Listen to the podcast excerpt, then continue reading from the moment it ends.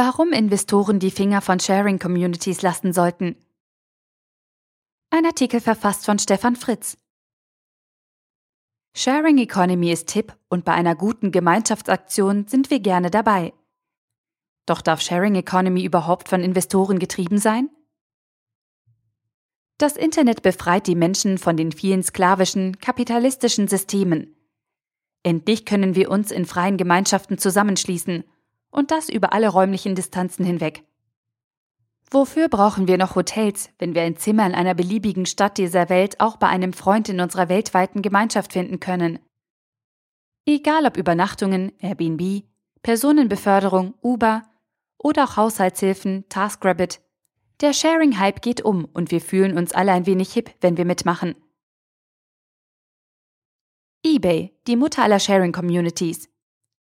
Dabei können wir die Entwicklung dieses Gedankens schon bei einer der älteren Plattformen aus der ersten Internet-Hypewelle Anfang der 2000er Jahre gut beobachten. eBay startete mit dem Ansatz, endlich einen weltweiten Markt für die kleinen privaten Verkäufe zu schaffen. Das innovative Bewertungssystem sollte Transparenz für Käufer und Verkäufer schaffen. Als es mit dem Wachstum nicht mehr so richtig weiterging und der Hunger der Investoren wuchs, wurden die Powerseller erfunden. Heute ist eBay vor allem eine Plattform für Sofortkaufartikel von größeren Händlern, die einen zusätzlichen Kanal zum stationären Handel brauchen. Wenn eine Plattform relativ neu ist, wird viel über die Disruptionskraft geredet und gestritten. Das kennen wir aus den letzten Monaten vor allem von Uber. Und manchmal schalten sich auch die Behörden ein. Bei Airbnb geht es bisher nicht ganz so emotional zu wie bei Uber, aber auch hier wird diskutiert. Macht Airbnb Hotels kaputt? Nimmt Airbnb Einwohnern einer Stadt wichtigen Wohnraum weg und treibt so die Mieten nach oben? Wie ist das Ganze steuerlich und hygienisch zu bewerten? Sehr schön herausgearbeitet hat diese Diskussion eine Studentengruppe aus Berlin mit einem Informationsprojekt. Unter www.airbnbvsberlin.de kann jeder die Zahlen und Vergleiche nachlesen und darüber nachdenken. Sehr empfehlenswert. Die weiteren aktuellen Kritikpunkte an Airbnb sind ein anderes Thema. Investoren zerstören den Gemeinschaftsgedanken. Bei diesen Diskussionen wird vor allem klar, dass die großen und gehypten Plattformen, die Investoren so lieben, per Definition keine Sharing Communities sind, sondern knallharte digitale Geschäftsmodelle.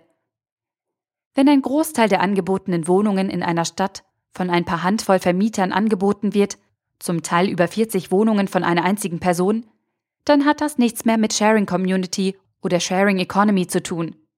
Das ist auch von Vermieterseite handfestes Business. Dagegen ist eigentlich nichts einzuwenden. Aber diese großen kapitalintensiven Plattformen versperren den Weg für das, was den Namen Sharing Economy verdient.